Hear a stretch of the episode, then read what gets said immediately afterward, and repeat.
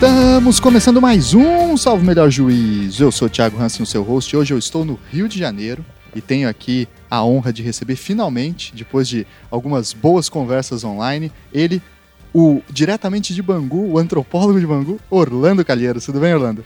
E aí, meu querido, tudo certo? Muito bem. Orlando, vulgo anarcofino também. Vulgo né? anarcofino. Também antigamente o gatinho, né, cara? Que eu que usava um avatar de gatinho no Twitter. É né, verdade.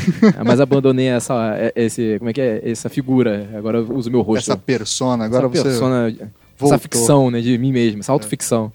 Orlando, por favor, para quem não te conhece eventualmente, se apresenta para o nosso ouvinte, fala um pouquinho o que você faz, sua área de atuação. É, eu sou, como você disse, eu sou um cidadão de Bangu, né? Tipo, isso marca a minha existência em diversos níveis. Brincadeira. Mas o.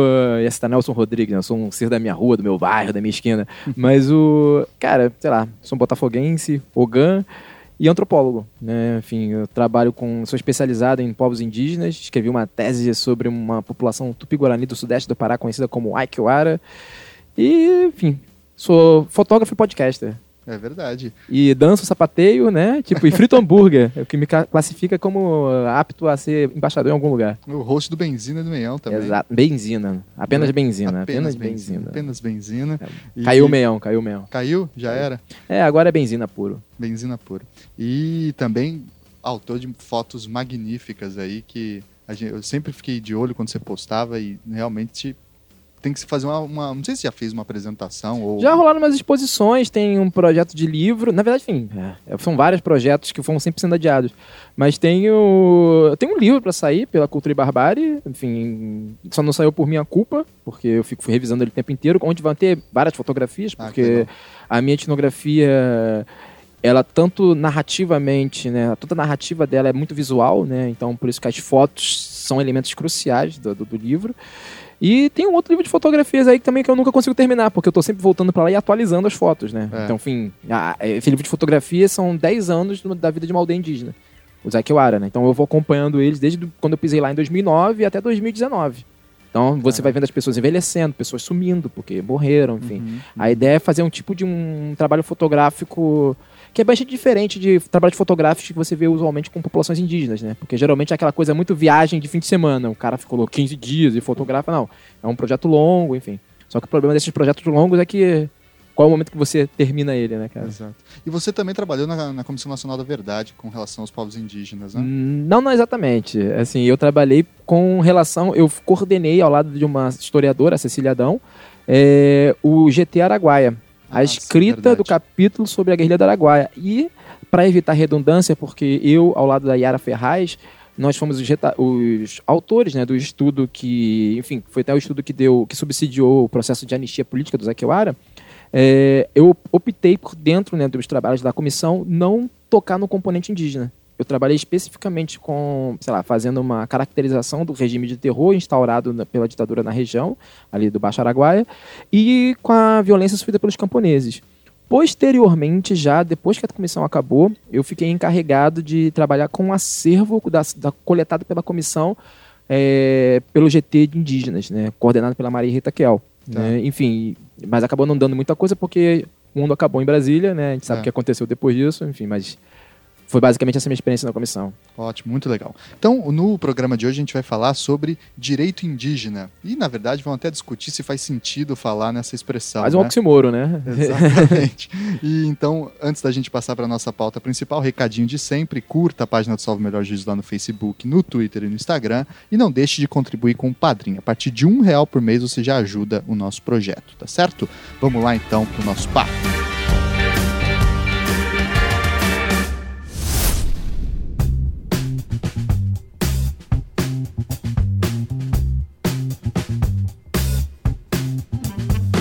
Muito bem, Orlando. Acho que antes da gente começar, você já falou um pouquinho na introdução sobre o seu trabalho é, fazendo etnografia. Fala um pouquinho pra gente quanto tempo você passou é, com os Aikiwara, se foram só os Aikiwara. Fala um pouquinho sobre essa sua história de convivência com esses povos. Cara, eu, a primeira vez que eu fui parar no aldeia foi o Zaqueuara, né? Foi em 2009, né? Eu, eu, já, eu já fui especificamente para escrever meu doutorado com eles, né? Enfim, que é, tem essa, essa diferença entre com e sobre eles. E eu fiquei de 2009 até 2011 entre os Zaqueuara. Eu pelas minhas contas, que é muito difícil isso, eu fiquei cerca de 18 meses direto lá com eles. É, obviamente teve algumas saídas para ir é, até por questões médicas, né? Porque enfim, o corpo uma hora vai pedir arrego, enfim, não é a tua vida usual, então uma hora você pega uma malária, uma hora você pega uma infecção intestinal, uma coisa Cara, isso tipo. deve ser foda demais. É, é, né? mas faz parte do, do da romantização. Assim, no- na biografia fica maravilhoso, cara. Assim, pô, fica até chato você trabalhar tanto tempo em uma aldeia indígena, tanto tempo na Amazônia e não pegar uma malária. Pô, que isso, cara? Tu não fez nada lá, né? Assim, não pis- foi de verdade. não pisou numa cobra e tal. Mas enfim, eu fiquei, foram 18 meses com eles direto, e só que todo ano eu volto, né? Todo ano eu volto. Faço questão de todo ano eu voltar para usar que hora. Só não voltei durante dois anos lá, porque, enfim, tinha uma questão de ameaça de morte que era meio complexa.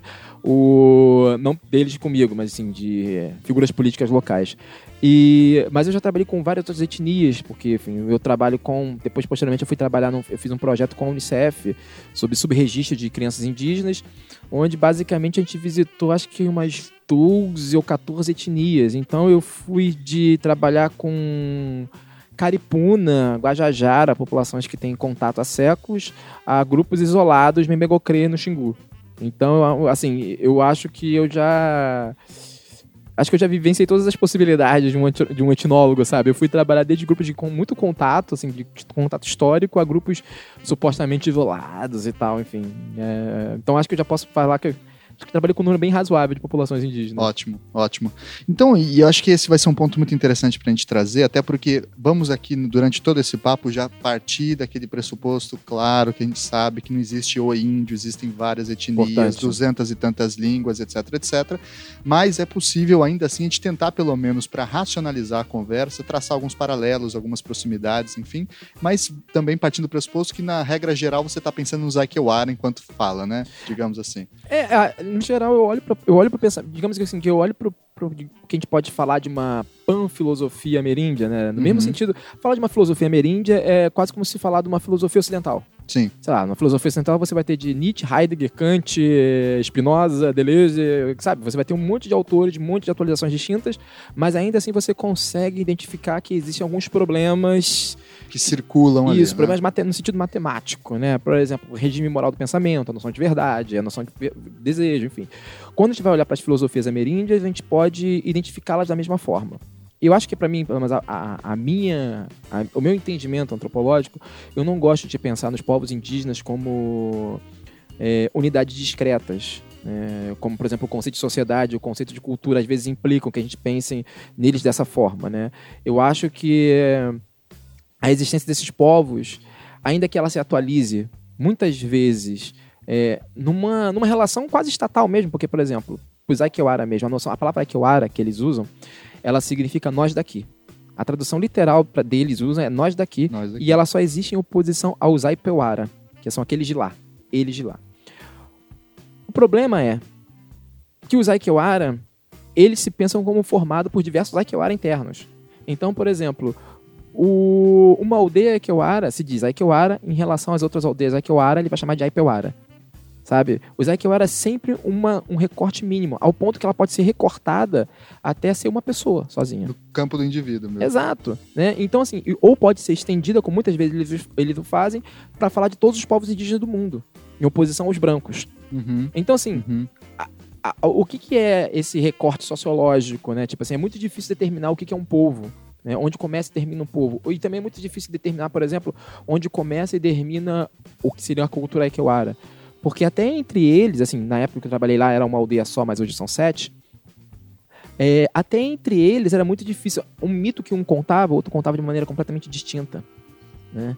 Então, assim, como que você vai fazer um congelamento pictográfico? Isso aqui é a cultura Aikewara, isso Sim. aqui é Aikewara. Ainda assim, você consiga identificar elementos familiares, né? Mas acho que é muito difícil fazer esse congelamento. Se você faz uma definição muito rígida, você mata o fenômeno. né? Exatamente, exatamente. Então, isso é complexo. Então, mas assim, essa, essa microestrutura que eu tô falando, assim, essa atualização fractal, do, você pode ir estendendo ela e ela vai se transformando conforme vai passando, né?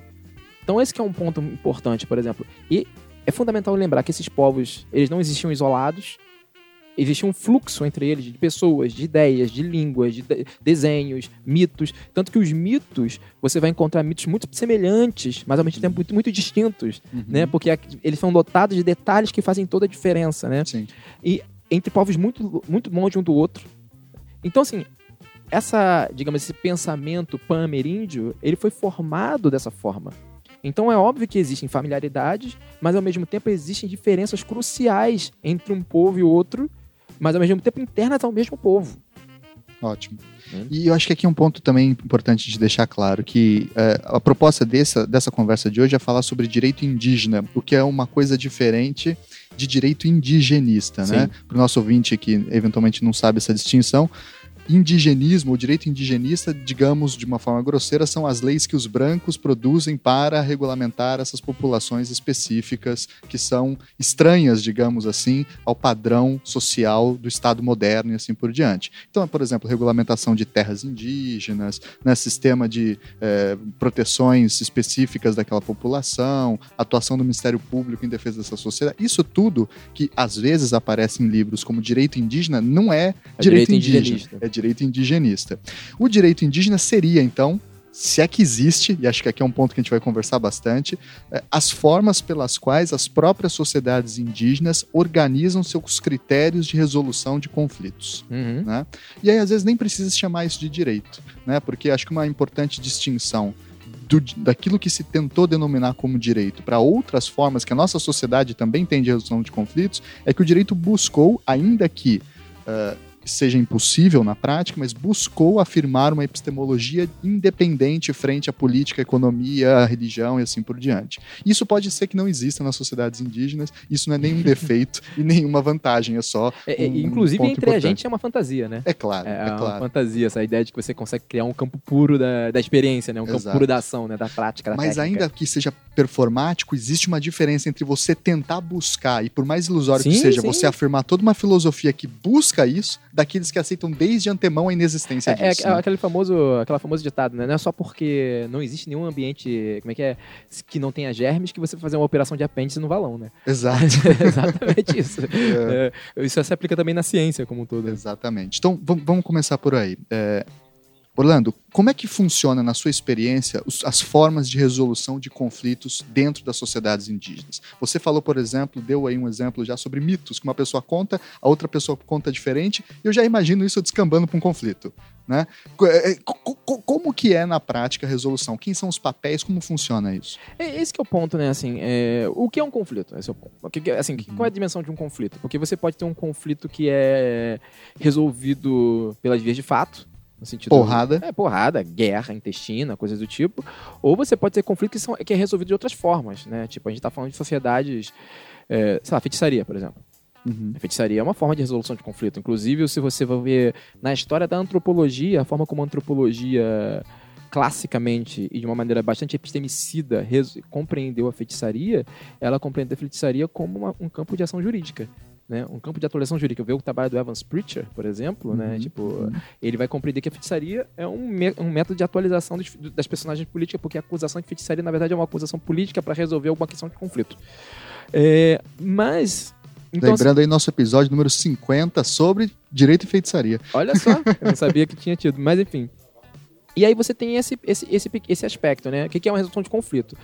Mas no geral, tipo assim, eu diria que a resolução de conflito indígena é feita pelo afastamento, pela cisão. Tá. Pela cisão. Assim, você, as pessoas se afastam. é o famoso votar com os pés. Se você discorda, você pega suas coisas e vai embora. É, mas é isso. E assim, e aí tem um ponto que é fundamental, porque assim, a existência dos povos indígenas, sobretudo hoje em dia, ela tem que ser compreendida como uma subtração espacial. Né, a partir de uma subtração espacial. É, antigamente, a expansão das populações indígenas se dá dessa forma, né? Tipo, há um conflito intestino, uma aldeia vira duas. Aí uma vai para um lado, vai para o outro. As pessoas, ah, eu, não, eu, tô com, eu tô com ele, eu tô com esse aqui, as pessoas vão cada um para um lado e assim eles vão se espalhando. É uma estrutura de multiplicação do múltiplo, né? Exato, porque o ponto assim, a expansão dos povos indígenas teve muito pouco a ver com a expansão colonial europeia, uhum. que é uma expansão de conquista. Controle né? territorial e Isso. fixação de soberania, né? É, exatamente, não. A, a coisa tinha muito a ver com, cara, eu não quero viver desse jeito. Inclusive, essa ideia de uma boa vida, uma vida plena, é fundamental para o pensamento da filosofia indígena. A ideia de você andar, caminhar, ir para outro lugar porque você quer viver de uma outra forma, você quer atualizar sua vida como um projeto político, é fundamental para eles. É a tal da busca da terra sem mal, né? É, a terra, a terra sem mal é uma forma disso, né? A terra uhum. sem mal é uma forma extrema, né? Mas assim, essa busca pela terra sem mal, vamos colocar assim. É, os Aikewara, eles falam, por exemplo, os Aikewara, eles odeiam viver em aldeias. Odeiam. Essa ideia de que eles. A ideia para os Aikewara é que existe uma comunidade. A, fala- a, fala- a palavra Weton, que é comunidade, aldeia, eles odeiam viver. Porque eles falam que é- quem vive assim é a galinha. Eles gostam de viver dispersos, cada um vivendo sozinho. O sonho dos Aikewara, eles falavam pra mim, era viver sozinho que nem as onças. Só que isso é impossível. Uhum. Então, assim, eles. Por ele, eles vivem em pequenos grupos, né? Meio que isolados, com algum contato entre si. O Levi-Strauss, inclusive, vai falar sobre isso nas mitológicas, quando ele vai falar que a boa distância, a noção de boa distância, que é uma noção mítica, né? Importante, vai aparecer em vários mitos, é fundamental para entender o pensamento indígena, né? O que que é a boa distância? É você viver entre um milhão de outras coisas, é você estar a uma boa distância do, do diferente. Não o suficiente para que ele seja um inimigo, sei lá, um inimigo irreconciliável, mas não ao mesmo tempo que ele seja, esteja próximo o suficiente para ser familiar. Uhum. Sabe? Essa manutenção dessa alteridade é fundamental. Os Aikewara atualizam isso de uma maneira espacial. Eles, tão, eles, eles querem se posicionar a uma boa distância um dos outros. E quando você vai perguntar pra eles por que, que eles gostam de viver dessa forma, eles falam assim, cara, pra não ter briga. Pra não ter briga, eles querem viver em paz. Eles, a vida deles boa, é eu quero ficar aqui sozinho, tranquilo. Eu, caçando. Nas festas a gente se encontra. É, mas é exatamente isso. Ele- o, a- a- o que se chama de Aikewara hoje em dia, e eles falam isso de uma maneira muito explícita, é uma derrota pro mundo dos brancos. Sim, porque eles não podem mais migrar. Não podem mais se dispersar. Então eles são, foram obrigados a viver juntos, inclusive por conta da, da função do posto da FUNAI, né? Então eles tinham que viver ali colado no posto da FUNAI. E aí a FUNAI, vocês são os Aikewara ali. É, tá. Vocês estão Sim. dizendo. é, é, é. Ainda deu um nome que, pra eles, que era Suruí. Vocês são os Suruí. Eles, tá bom, nem sei o que significa essa palavra, mas enfim. Mas obrigado. É, mas é, você tá dizendo tá aí o meu sobrenome.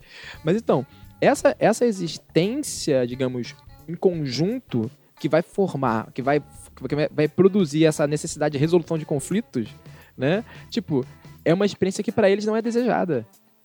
Assim, o, o corte surge antes. Assim, como é que a gente evita ter que resolver conflito? Como é que a Tá. gente evita ter que entrar nesse tipo de situação? Ainda que eles saibam que é inevitável. Inevitável. Porque aí tem uma relação cosmológica, porque no mundo você tem que resolver conflitos, né? O mundo é conflituoso, constantemente em conflito. É, né? não existe a possibilidade, porque, assim, tem uma questão que é fundamental.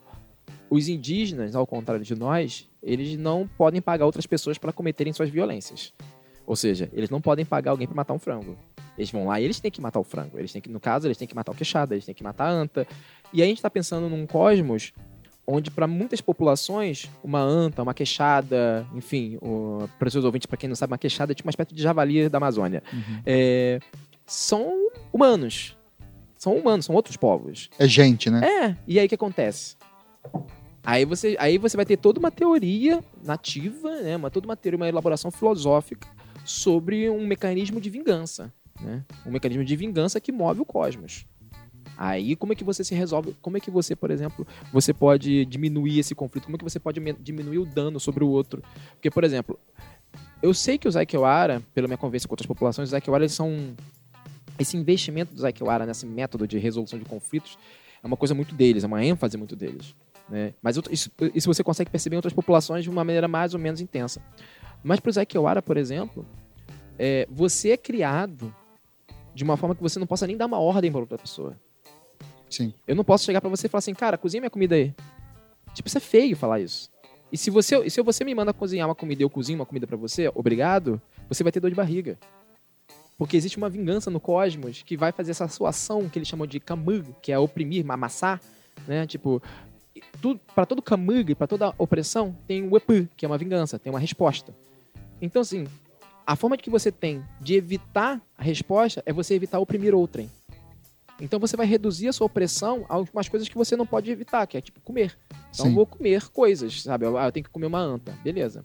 Aí tem que fazer. Aí eu vou entrar no mecanismo de vingança com a anta, enfim, aí tem toda uma forma de xamanismo lá que, vê- que tem como um mecanismo de expiação da culpa, expiação dessas vinganças. Mas depois quem quiser falar melhor Isso, disso.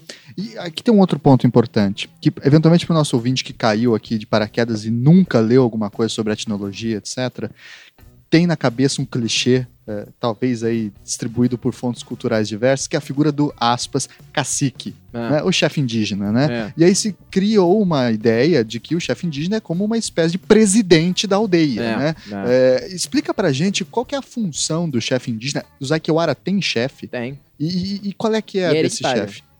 É hereditário, assim, é uma função hereditária. Zakiwara, é, o chefe, é, é- é- ele É pertence a sempre a mesma. mesma família, mesmo clã. É, e como o Zé me dizem o tempo inteiro, Deus me livre de ser capitão, né? A Moreira Cotareté, que se chama, ou Mouro Bissau. Porque, assim, o chefe, ou o capitão, ele é o cara que trabalha para o resto da aldeia. A vida dele é trabalhar para a aldeia. Tanto que, por exemplo, no Zequewara, a maior função do capitão era ser motorista da aldeia. Ele que dirigia o caminhão para levar as pessoas para a cidade. A palavra dele, ela não apenas tem tanto poder. Assim, na verdade, assim, ele não tem um poder. Nenhum poder de justiça.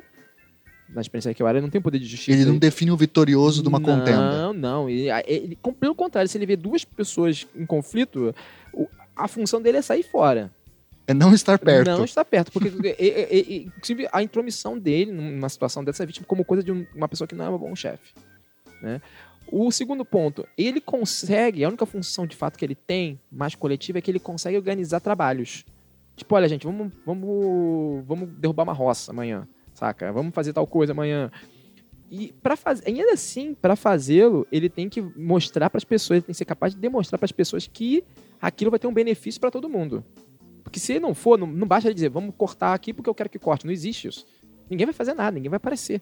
Saca? Uhum. Vamos dançar amanhã porque sim. Não, ninguém vai dançar amanhã, cara. Tipo, por que, que você tá falando isso pra gente? Ele, o poder dele é esvaziado. E esse, esse esvaziamento é, digamos, uma das estruturas dessas estruturas pan-ameríndias, né? Tipo assim, é muito comum que a figura do chefe, não só entre os Aikiora, mas em diversas outras populações, seja esvaziada de poder intestino. O chefe, muitas vezes, ele é colocado como uma figura de poder para fora. É um representante para os brancos. Ele é um diplomata, muitos uhum, momentos. Embaixador. É, é, é, você vai ser o cara que vai pra FUNAI lá resolver nossas pendengas. Tipo, pra dentro deles, com algumas exceções clássicas, dificilmente ele vai ter um poder, sabe, de, desse poder de juiz, um poder de um, sei lá, de um chefe estatal. Não, não, não, existe isso, não existe isso. É, é como essa uma das estruturas mais comuns, está no Clastres, né? Tipo, o artigo clássico do Clastres, aquela sociedade contra o Estado que depois vai reaparecer na obra do Deleuze, por exemplo, né? Tipo, é justamente esse, essa produção de uma liderança sem liderança. Né? É a produção é colocar é como se for, os, as populações indígenas elas se esforçassem para criar uma figura proeminente para esvaziá-la de qualquer função de proeminência, assim, de qualquer liderança, porque assim, vamos isolar esse cara aqui, isolar o poder ali e impedir que ele se transforme em outra coisa para controlar ao máximo. Exato. Mas ainda assim, é, é possível se dizer que o chefe indígena ele tem alguma autoridade. Aqui eu quero tomar cuidado com a palavra, talvez agora usando, gastando o latinorum, hum. é que, hum. aquela palavra que os romanos diferenciavam duas coisas. Eles diferenciavam potestas, que era a imposição da, de uma decisão pela força, pela violência, de autoritas, que é pelo prestígio social. Sim, né? sim, sim. E o, o chefe, ele me parece que ele tem também uma função de cultivar um certo prestígio sim. social, que é fazendo as doações, né? Sim, Dando comida e alimento para os outros, é, que... discursando e tendo um esforço retórico e poético e assim por diante, se né? endividando. Se endividando. Se endividando, porque assim, o, o chefe ele tem que dar coisa para os outros. É esse que é o ponto. O chefe ele não pode. A, a figura que menos acumula, pelo menos. É, condições normais de temperatura e pressão, porque a gente sabe que isso aí a gente está falando de uma situação ideal, que Sim. às vezes não se atualiza em todas as populações dessa forma. É, inclusive, eu já tive experiências bastante negativas com uma ou outra liderança indígena por conta disso. O... Geralmente, o, o chefe ele não, pode, ele não pode se apropriar de nada. Né? A função dele é justamente ele ser um vetor de coisas para a população, né? Tipo, as coisas que recebe de fora, ou, por exemplo, sei lá, dinheiro hoje em dia, né? Tipo, ele vai comandar os negócios da, da, da os negócios, né? Da, da, associação de, da associação indígena ou coisa do tipo, e esse dinheiro tem que ser revertido para a comunidade, para, distribuído para a comunidade. Ele não pode acumular. Se o chefe começar a acumular coisas, o pessoal vai começar a reclamar, uhum. né? Tipo, isso é uma questão fundamental, porque o prestígio é, é construído dessa forma. É o famoso tô dando churrasco para todo mundo toda semana. Magnanimidade, né? Era até uma virtude dos reis medievais. Olha que coisa Sim, curiosa, é né? Isso. É, o, o, essa coisa e assim, e essa coisa que eles têm que fazer isso, né? Porque o de outra forma, eles são esvaziados de, esvaziados de qualquer exist, qualquer funcionalidade. Se o chefe perde prestígio, logo as pessoas vão abandoná-lo. As pessoas vão parar de morar lá. Inclusive, por exemplo, isso explica muitas decisões. Sabe, ah, o chefe não era bom. Por que, que o chefe fazia? Ah, ele não... era um chefe sovina. Tá bom, vamos morar em outro lugar, deixa esse cara pra lá. Entendeu? Esse que é um ponto fundamental. É, porque eu acho que é interessante essa diferença entre a autoridade e o protestas. Potestas e autóritas, eles falavam. Sim, sim, acho que é importante isso, essa distinção.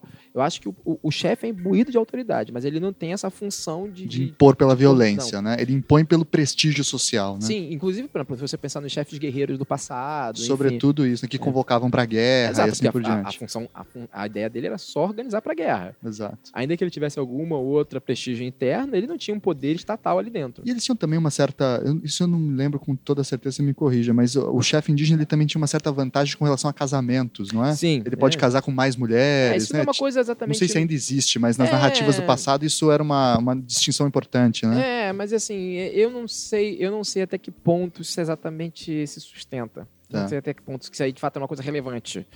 Se, não sei se era uma coisa função do chefe ou pessoas de prestígio, porque, por exemplo, também você pode observar, assim, por exemplo, os Aikewara, eles, é, eles eram poliândricos, né? Era mais comum que as mulheres tivessem mais de um marido. né? Uhum. Então, assim, então essa função entre os... N- Não tem, na história dos Aikewara não tem isso. E não existe chefia feminina nas sociedades indígenas? Existe. Existe? Existe, existe casos clássicos de, de Tristembé, existe, por exemplo, relatos sobre eh, guerreiras tupinambás que arrasta- arrastavam pessoas para guerra. Mas aí a gente tem que ver também, por exemplo, eu não vou ser responsável aqui dizer que isso, era uma, isso é uma questão masculinista das descrições, porque eu acho que, de fato, o padrão de chefia é masculino. Uhum. Né? Até por uma questão de como o sexo, que é função. é, é, não vou entrar em detalhes, mas é difícil falar de gênero na Amazônia. Né? Vou falar de sexo porque, enfim, o sexo, o- a função homem, é, ela tem uma atualização muito particular nessas populações, nessas filosofias, né? Que é muito diferente de dizer que há um, a maneira como o patriarcado existe aqui. Essa Tem aquele distinção. famoso texto do clássico também, o arco e o cesto, né? Que, que- que acaba ba- embaralhando essas distinções que a gente tem é, entre funções masculinas e femininas É, por exemplo, no sociedade. Zaikiwara é possível que um homem se transforme em uma mulher. Exato. Basta ele sentir desejo por outro homem. Se ele tem desejo por outro homem, e se ele atualiza esse desejo, ele automaticamente vai se transformando numa mulher. Ele é uma mulher. É uma aí. mulher, ele é uma mulher, ponto. Assim, pro Zakiwara não tem diferença. E aí, assim, é aí por isso que eu falo, é- é difícil falar de gênero na Amazônia, porque falar de gênero traz consigo uma metafísica que é nossa, né? Sim. Uma metafísica biológica, sabe? A gente vai falar de um corpo, que é o que, como é que é uma atualização, sabe? Essa diferença entre sexo e gênero. A gente tá falando de pessoas que transformam o corpo, né? Sim. O corpo dela tá transformado nesse processo. Vira bicho, né? É, vira, é, vi- assim, é é possível um humano virar um animal, é possível uma mulher virar um homem, sabe? É possível você virar qualquer outra coisa. A, a transformação a metamorfose, ainda que ela não seja tão efetiva no sentido nosso, mas para todos os fins locais, ela acontece. Legal. Outra questão importante de pensar é com relação à estrutura familiar. Hum. E aqui talvez venha um outro problema, né? Porra, cara, se, porque se, tá se a difícil dizer- palavra família sequer pode ser aplicada, né? Porque lá, para os romanos, família incluía os porcos, as vacas, os escravos, porque família era um conjunto de bens. Depois que o cristianismo vai ter uma ideia de família como filiação, né, etc. É, existe uma estrutura, como é que é essa uma organiza, uma distinção entre, digamos, vida privada e pública nas sociedades Aikewara ou outras sociedades indígenas que faz, não, aqui é a minha família porque tem uma filiação consanguínea e aqui é a nossa sociedade ou não? Porque tem tam- também toda a questão da, da vedação do incesto, né? Existe co- como é que funciona esses É que, dispositivos? Então, isso é muito complexo, porque, primeiro, assim, essa ideia de o vínculo biológico que, for- que formula a nossa form... a noção de parentesco. Existe. traba- Nossa, a gente vai entrar num buraco Estruturas de elementares do É, parentesco. porque, por exemplo, existe toda uma crítica à noção de parentesco, a própria ideia de que existe parentesco. Né? Porque você pegar o trabalho de Schneider, né? David Schneider, exemplo, American Kinship, onde ele vai mostrar que nossos, os nossos, a nossa imaginação sobre parentesco ela não se atualiza nem entre nós mesmos. Né? Que essa é uma fundamentalmente biologizante, né? uma coisa fundamentalmente biológica, a ideia de que para quem, quem é que é o, é o pater e o, é o, é o- é o Do genitor. pater famílias. É, então, mas tem um a diferença entre genitor e pai. é agora esqueci como é que pai biológico e o, É, o- o o pai- pai, que é, que é- que é a- porque- adotivo. e- Porque, por exemplo, várias populações humanas têm a questão de que o pai biológico não é o pai, é o irmão da mãe. Por exemplo, várias isso é muito comum, por exemplo, na, na Polinésia, tipo na Melanésia, onde o pai, na verdade, é o irmão da mãe, né? Assim, o pai, meio, o pai biológico, na verdade, ele é um cuidador da criança. Sabe? Ele é a pessoa que cuida da criança, mas quem é o pai da criança é o, é o irmão da mãe. Então, ele, inclusive, é ele que vai ter, por exemplo, direitos jurídicos de reivindicar aquela criança como integrante do seu clã, enfim, depender da população. Então, assim, por falar de parentesco é muito complexo. Entre os Aikewara, por exemplo, e. Por exemplo, os tem uma palavra que em português não faz nenhum sentido pra gente em português, que é Tirihutsaqueira. Tirihutsaqueira é basicamente meu ex-parente. Tipo, assim, o que, é um ex-parente? Como que você pode produzir um ex-parente? É, Pra gente, o vínculo biológico é fundamental. E é É, eterno, né? Eterno. Pra eles, não. Tanto que você vai pegar as narrativas históricas de cisão, ela se fundamenta na ideia de dois irmãos brigarem. Dois irmãos brigou, a- a sociedade se funda na, na- na briga entre dois irmãos. Quando um irmão briga com o outro, pela ponta da flecha, eles cortam os laços entre si. Eles se tornam inimigos. Então, por exemplo, e ao mesmo tempo, Rômulo e Remo. é, mas assim, o Romulo e Remo não deixam de ser irmãos, né? Tipo, o Exato. Zack e o Ora não, eles se tornam radicalmente inimigos. Eles se tornam, incap- eles se tornam inclusive incompossíveis, enquanto para um era dia, para outro era noite. Isso no mito. E a sociedade, a sociologia deles, vamos colocar assim, que se funda nessa, nessa possibilidade de você fazer essas cisões internas. E aí vem um ponto fundamental de que ao mesmo tempo que você pode expulsar pessoas do seu vínculo familiar, você pode incorporar pessoas.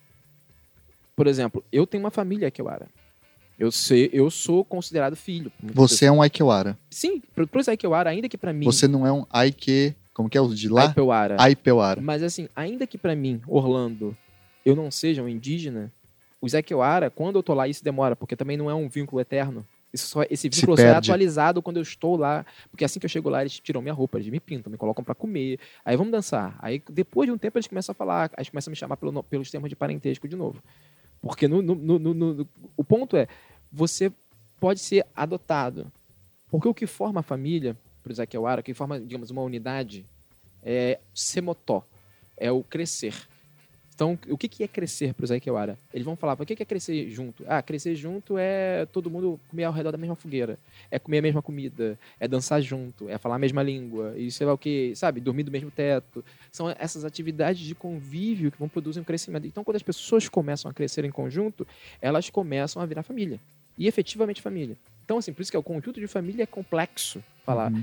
Então, por exemplo, de- a depender da vontade, a depender do humor, a depender para quem você procu- eu- pergunta, a aldeia inteira pode ser uma família e ao mesmo tempo não pode ter nenhuma família ali dentro. Porque um homem, ele pode também se tornar sozinho. Ele, ele, pode, ele pode cortar todos os vínculos com outras pessoas e, e ser sozinho, ser sozinho como as onças. Então, assim, o desenho da família é porque é muito complexo. Mas isso mito, miticamente Não, ou, ou existe, mesmo? Existe, existe, existe, existe. O ponto é, é porque esse que é o ponto, não existe essa diferença. É. A, a realidade é, uma- é um mito enfraquecido, Uhum. é uma mitologia enfraquecida. Pra gente também é assim, é só que a gente finge que não. Finge que sabe? não. É, o ponto é, quando a gente fala de família, aqui, a gente tende, a nossa metafísica, ela tende a, a- a pensar o mundo, a repartir o mundo é, por meio de unidades discretas. Quando a gente fala, eu estou falando com você, você está falando comigo, a gente imagina a nossa fala como compartimentada. Letra, sílaba, palavra, né? A nossa A gente imaginação... escreve enquanto fala. Exato. A nossa imaginação, ela funciona por meio do pensamento de uma dis- produção de unidades discretas. E aí a mesma coisa, família, estado, né, rua, cidade, a gente só vai pensando dessas formas. O pensamento indígena, pelo contrário, ele funciona em um espectro. Tipo, ele funciona numa modulação contínua. Então, você falar de uma família, você pode, sei lá, po- pode ser como os romanos, incluir galinha, porco, enfim. Mas pode não incluir. É, o, o conceito está mais fundamentado, então, numa intensidade da relação que essas, que essas pessoas têm com os outros do que com qualquer critério externo que pudesse ser avaliado, assim, este é familiar deste por mas causa assim, disso. mas é que tá o ponto. É, isso varia. Isso varia ao longo, não só ao longo do tempo, mas ao longo, se não ao longo do tempo, isso vai se transformando. Então, por exemplo, Tá. o que é família, uma família hoje, ela pode não ser amanhã, simplesmente porque mudou o humor das pessoas. Simplesmente porque mudou, mudaram os critérios internos. É a- justamente essa possibilidade transformacional que é fundamental. Uhum. Porque isso justamente vai permitir a cisão deles. E É. essa fisão é fundamental. Você sabe que eu, eu fico- quando eu, eu leio essas coisas e, e- e acom- eu tento acompanhar um pouquinho o campo da etnologia, apesar de não ser um especialista, eu fico pensando que as sociedades ameríndias brasileiras elas são uma descrição muito forte de uma sociedade antijurídica. Sim. Porque eh, se a gente parar para pensar, qual que é a função básica, mais elementar e radical em termos de raiz do direito? É por ordem no caos. Sim.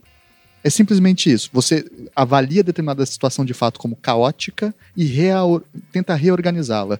E isso é impensável nas sociedades indígenas, porque isso é matar a própria sociedade indígena, né? O Zé Kiwara dizem que, por exemplo, uma coisa fundamental é. O momento em que você deixa de ser outra coisa é o momento que você morre. Porque é a morte é o momento que você se torna um. Uhum. Tem aquela frase clássica do Xamã Guarani pro Clastres, né? O, a- o problema do mundo é que as coisas estão virando um. Isso não é bom. Saca? Tipo, o a questão deles é multiplicar o múltiplo. Uhum. né? Ou como, por exemplo, isso não só entre os Aikiwara, por exemplo, se você for ver na cosmologia do candomblé, sabe? Quantos, quantos orixás existem? Mais um. Sabe? Tipo, a- essa ideia de. O, o- o- essa, essa, essa, essa necessidade de congelamento do significado, do sentido, é uma coisa nossa. Tanto que existe um problema muito clássico na tradução de mitos, que é propriamente irrespondível quando você vai ver um mito, por exemplo, ah, estava um homem andando no mato e ele encontra uma onça e ele e a onça começam a conversar e sei lá o que, papapá, e a onça faz isso, faz aquilo. Saber se aquela onça era uma onça que falava ou se era um homem que estava em estado de onça, se, sabe, tipo, saber o que qual era o estatuto daquele ser é muito complexo. E pra gente é fundamental, porque a gente só consegue tomar uma decisão se aquilo é um interlocutor de verdade ou não, se aquilo é mítico ou não, né? Então, esse é um ponto, por exemplo, um outro ponto, isso o meu, o meu orientador era, né? Assim, porque minha tese teve dois orientadores. Foi Olha o. Eduardo Vieira de Castro, o outro foi o Açaí Suruí. O, o finado ao Açaí Suruí, ele me dizia uma coisa que, por exemplo, os Aikiwaras têm. Os Aikiwaras ficaram conhecidos na etnologia por possuírem clãs, né? Subgrupos internos. É, e esses subgrupos tinham nomes, é, salpacani, enfim, é, nomes de animal, nomes de, ah, de plantas e tudo mais. Só que eu perguntava assim, um irmão, do- dois irmãos, eu perguntava pro irmão A, qual é o nome do grupo? Ele vai falar assim, ah, é Salpacani, é Gavião. Aí eu perguntava pro irmão B, qual é o nome do grupo? Ah, Uirapina. Eu falei, caraca. É tipo, aí eu perguntava pra uma pessoa, pô, você é o quê? Ah, eu sou Salpacani, mas eu também sou Uirapina. Eu ficava maluco com isso, com esses nomes. Porque eles me davam nomes, muitos nomes pra mesma coisa. Na minha cabeça a mesma coisa. Aí eu falava pra ele, cara, isso eu não consigo entender. Eu não consigo entender. Ele falou, é porque você é branco, né? Porque vocês têm uma obsessão. Essa coisa de branco tem que dar um nome pra uma coisa, tem que ter um nome. E uma descrição rígida, né? Exato, e pra ele é muito pelo contrário. No momento que você faz isso, você mata a potência criativa. É. Isso, inclu- inclusive, se eu for pegar, por exemplo, no debate clássico, Nietzsche falando sobre a ideia de cultura, como a cultura mata a vida, sabe? Como a cultura oprime a vida. Tá isso, né? A potência da vida é justamente essa escapar, né? Essa O potência- Freud também, né? A cultura como uma forma de se internalizando e resolvendo as suas próprias eh, potências de vida, né? Pois, pois é, esse que é um ponto, assim, o toda a nossa produção de sentido, branco, citadino, é, ela vai nessa direção. Ela vai nessa direção de alocar significados unívocos. Né? A ideia de uma univocidade do ser vai por aí, né? A gente tem que ser capaz de. A, a própria criação do Gênesis, quando você começa a nomear os bichos, né, Claro. cara? Tipo, por exemplo, entre os, uma coisa fundamental né, do pensamento indígena é você. Muitas vezes você pode encontrar um animal na mata que lhe parece uma anta, mas pode não ser uma anta. Sabe? Ou Ela você pode pode. estar disfarçada, tá com roupa de anta. É, ou você pode encontrar uma pessoa no meio da mata de repente essa pessoa é um animal. De repente você vai, tipo assim, a uma parte parcela significativa das narrativas indígenas vai partindo por aí. Um homem está sozinho na mata e ele encontra uma outra pessoa, essa pessoa leva ele pra, pra, pra aldeia, ele começa a comer a comida, de repente ele começa a perceber que aquela comida era estranha, sabe? De repente ele tava comendo, ele viu que ele tava comendo partes humanas e ele viu que ele tava numa aldeia de onças, E sabe? aí ele viu que tava virando outra coisa. né? Exatamente. Os tal dos maus encontros, né? Exato. Então, esse é um ponto fundamental. Por isso que é difícil. Eu acho que imagino que o, o, o ouvinte deve estar achando, cara, esse papo tá meio hermético. Mas esse que é uma das. Pra mim, é a coisa mais excitante na etnologia. É, é justamente essa. É a.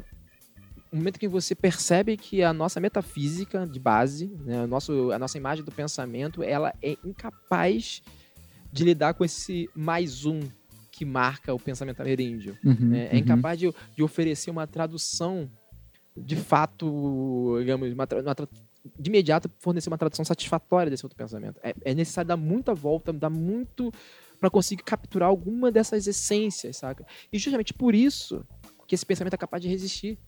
Diante de todas essas violências, justamente pelo fato de ele não se estatizar, se não se congelar, que ele resiste. E é engraçado porque, digamos que dentro do pensamento branco, vamos usar assim essa expressão, existe uma tradição que flerta com isso também. Sim, né? sim, sim. Se a gente pegar Heráclito, né?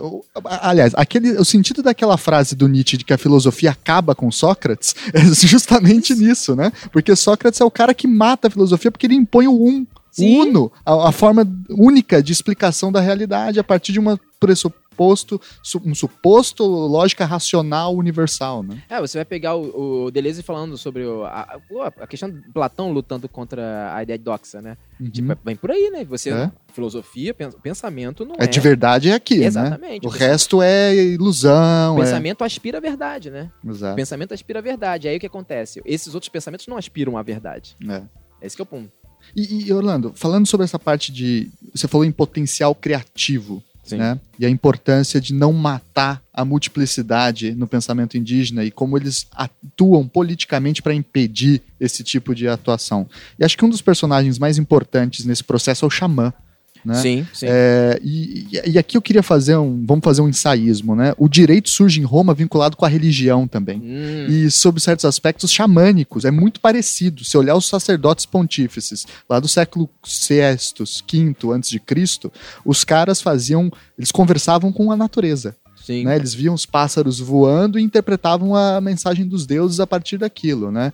É, então eles tinham essa ideia de que parte da explicação da forma como se deve resolver os conflitos não vem de uma- um procedimento reflexivo interno, mas vem de um contato com o cosmos, né? Um olhar aberto para para aquilo que eles chamariam ali de real, enfim. Hum, O xamã me parece que faz algo parecido, né? Como alguém que traduz entre espécies e entre pessoas, entre gente. Qual que é. Seria o, o- Aí vem a pergunta pesada. Seria o xamã uma espécie de. de- de, digamos assim, é, juiz das Não, sociedades indígenas? jamais. Não como nós pensamos hoje, como Sérgio Moro, né? Não. Mas, é, juiz no sentido mais, é, mais radical do termo, leia-se, alguém que interpreta a realidade e busca mostrar os aspectos que a motivaram. Eu diria que o- se, o, se o xamã ele parece um juiz, só se for um juiz que em 2010 meteu a mão contra o Botafogo. O xamã é exatamente um juiz ladrão. Entendi. né? P- Tanto que assim, entre os Aikiwara, ele é chamado de o Zekukara, né? Que é o traidor. É, Porque o xamã. A função do xamã. É muito complexo falar do xamanismo nesses termos, né? Mas o, o xamã. É, por exemplo, você vai ter o trabalho do Pedro Cesarino, por exemplo, que vai, vai aproximar o xamã, a figura do xamã da- do- de um poeta. vai aproximar, entre aspas, vai, vai, falar, vai aproximar o discurso xamânico à, à poesia, né? Uhum. A- a- a- mas o xamã seria. O xamã estaria muito mais próximo do guerreiro dos povos ameríndios do que de um sacerdote. Acho que esse é um ponto fundamental. Tá. Tanto que a ideia do xamã é fazer guerra por outros meios. Porque assim, o xamã, ele, ele, ele tá muito. Ele não é um ser que contempla, de certa forma. Ele não é um ser que contempla, ele é um ser que viaja. Ele viaja. Ele vai entre os outros, ele vai entre os inimigos, ele se infiltra entre os inimigos, saca? O... Porque aquilo que eu, como eu disse, existe uma violência que circunda a vida. Uma violência da qual os povos indígenas não podem fugir. Que é a, a violência da existência, né? Exato, A gente, pra existir, tem que matar bicho pra comer. Pronto. Exato. Né? E aí, sim, isso implica que eles entrem em conflito com essas outras forças que os rodeiam. Uhum. Ponto. Esse conflito, muitas vezes, é mediado pelo xamã. A função do xamã em muitas populações é justamente mediar esse conflito. Entre os Aikiwara, por exemplo, o xamã é o, é o homem que vai mediar a relação dos Aikiwara com os Karuara, que são os espíritos canibais. E o xamã é chamado de sekukara, de um traidor, porque justamente ele é um já Karuara, ele é um já morto. Entendeu? E tem essa também essa essência, né? O xamã, ele é literalmente, para muitas populações, ele é um morto antecipado. Sabe? Ele já é um outro cara que tá ali vivendo. Tanto que no ritual, né, onde se encena essa, essa, essa relação, o xamã ele é mantido como um cativo. Ele é mantido, sabe que a dança do Caruara, o xamã é mantido no centro da dança, com pessoas apontando flecha pra ele, né? E daí ele não pode fugir, porque a ideia é que se ele fizer qualquer coisa, flecham ele. Porque esse é o ponto. O xamã, ele, ele vai... Por isso que eu falei a coisa do juiz ladrão, né? Ele tá sempre um, um passo de cometer uma coisa, ó... Esse cara que tá no erro, né? O xamã, geralmente, ele, ele é visto muitas vezes como desconfiança, Sabe? Ele não é exatamente uma figura de autoridade nesse sentido, né? Ele também não é capaz de legislar sobre o real. Justamente por isso. Porque a mensagem que ele recebe de fora, na verdade, são informações privilegiadas. É isso que ele é um traidor. Ele é um homem que, por exemplo, que viaja até a aldeia dos porcos do mato, lá dos Queixada, vai para lá, se deita com alguém lá dentro, come a comida deles e consegue voltar e falar: olha, tem porco lá, vamos lá. Entendeu? Tipo... Ele não é um juiz, ele é um advogado.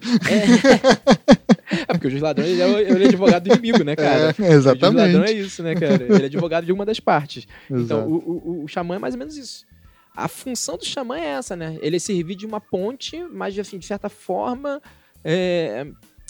Não, a ponte. É, é isso, ele, ele é um infiltrado.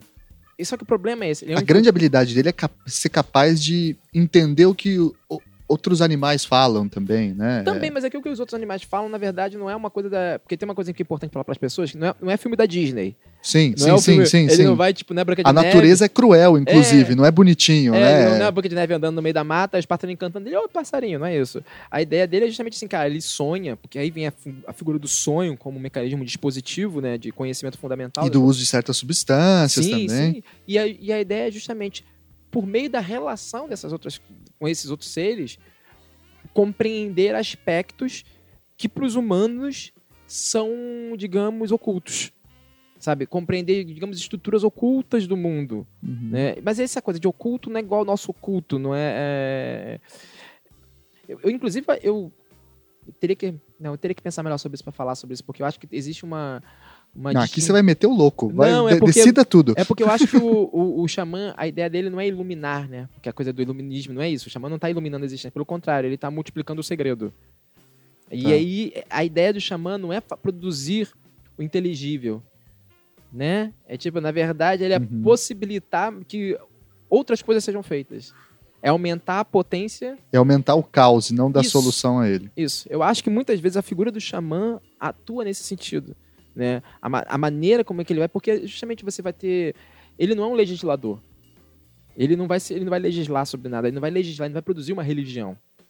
Sim. Ele vai, por exemplo, é, ensinar você a sonhar.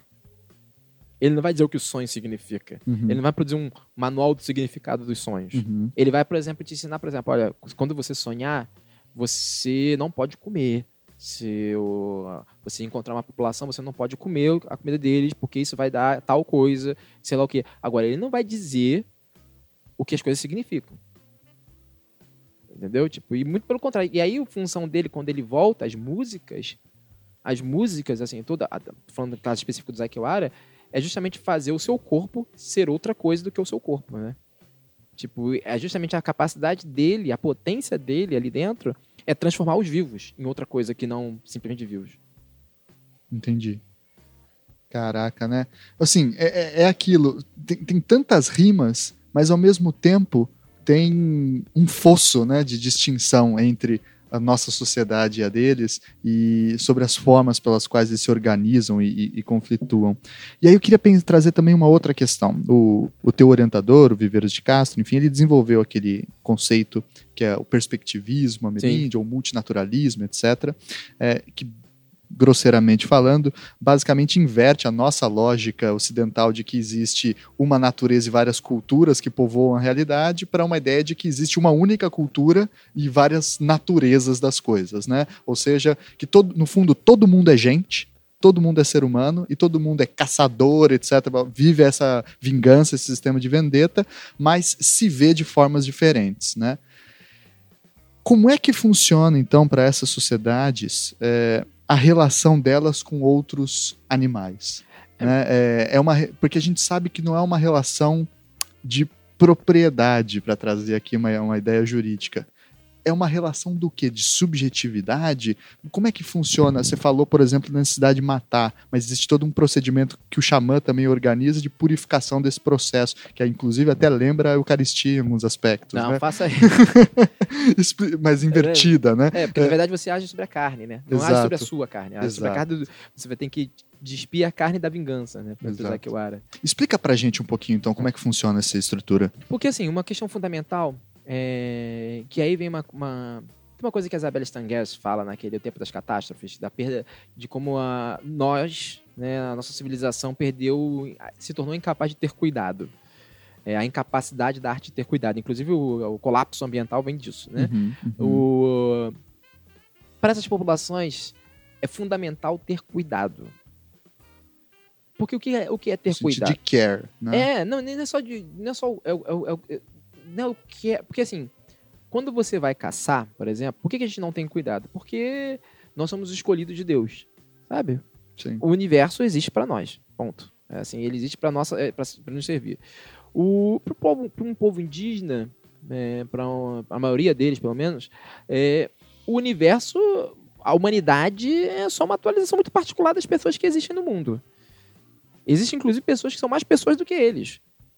Exemplo, No caso do Zequiwara, o mundo é povoado pelos Caruara, que são espíritos que são muito mais pessoas do que os Zequiwara. Inclusive, os Zequiwara são vítimas dos Caruara. Se for, ver, se for ver os Inuit, por exemplo, a forma como é que eles concebem os grandes cetáceos, né, que os grandes cetáceos, que os Inuit caçam, lembram disso, né? que Uhum. São condenados né, pelo Greenpeace, ah, porque eles caçam baleias, né? Eles cometem o crime de caçar baleias. O... Há 5 mil anos. É, não, sim, de uma maneira totalmente sem impacto, né? Enfim, não é a indústria baleira da Noruega, né? Ou da japonesa. E, mas, enfim, o ponto é assim, como é que funciona essa relação? Porque, assim, isso implica, quando você implica que o- o- os outros seres que povoam o mundo têm tanto ou mais agência que você, isso implica que a sua relação com esses seres tem que ser mediada por uma série de... uma, uma espécie de... uma ética e uma etiqueta. Né? Ou seja, uma espécie de direito, porque inclusive existe uma longa discussão se o que, que distingue ética e etiqueta de direito. Olha isso, não né? sabia disso. Essa é uma discussão clássica em teoria do direito. É, porque assim, você não pode, por exemplo, é, numa caçada, é muito comum, por exemplo, que você não possa ter raiva do bicho. Você não possa xingar o bicho, você não possa tratá-lo. Porque se você tratar esse bicho como um humano, e aí que vem o ponto. Vo- a ideia do perspectivismo é muito menos que os animais são gente do que a desconfiança fundamental das filosofias ameríndias de que os animais possam ser gente. Hum, Que é justamente essa ideia de você não congelar o sentido das coisas, você está sempre flertando com a possibilidade de que aqueles animais que você está matando possam ser gente. Então, cabe a você não atualizar isso, não dar esse mole. Sabe, quando você começa a ter raiva, você começa a tratá-los como gente. Quando você xinga eles, quando você brinca com eles, você começa a tratá-los como gente. e aí eles viram gente. Porque você virou bicho. Ah, porque você virou bicho. Porque é esse que é o ponto. Quem trata bicho que nem gente, vira bicho. Entendeu? Esse que é o ponto. A- porque a nossa metafísica, o nosso pensamento é tão edipiano, é tão edipianizado que a gente acha que, o- que nós somos capazes de edipianizar os animais. E somos. Vi, vi de cachorro, vi de maneira como a gente trata nossos animais de estimação. Cachorro, sabe? Tipo, eu sou pai de uma cachorra. Eu sou pai de uma cachorra. Pai de pet. Entendeu? A gente, a gente tem essa ideia edipianizada de como a nossa relação com os animais. Para os ameríndios não é assim que funciona. Os ameríndios, se- no momento, no contato com o animal, não é você que vai humanizar o animal, é o animal que vai te animalizar. Só que aí que vem o proce- o problema. Quando o animal te animaliza, você não vai ver o animal como animal. Você vai ver o animal como gente. Só que os teus antigos vizinhos, seus antigos familiares vão te ver como bicho. E aí vem aquela capacidade que eu falei, por isso que é difícil falar de uma família. Porque a pessoa que faz isso, nesse momento, ela está cortando vínculos familiares. Uhum. Ela está familiarizando um estranho. Ela está sendo familiarizada pelo Tá estranho. trocando de família. Exato. Então, é por isso que é fundamental que a gente não congele esses sentidos entre eles. Né? Porque você vai estar matando a criatividade desse pensamento. Então, o perspectivismo é muito sobre essa desconfiança metafísica que marca a metafísica das, das filosofias indígenas. De que aquilo que a gente está vendo pode não ser aquilo que a gente está vendo. Uhum. Inclusive, é, o sonho, a maneira como eles como a, que funciona a agência onírica, por exemplo, é, se você encontra, sei lá, uma cerveja na floresta, aquilo não é uma cerveja, aquilo é outra coisa.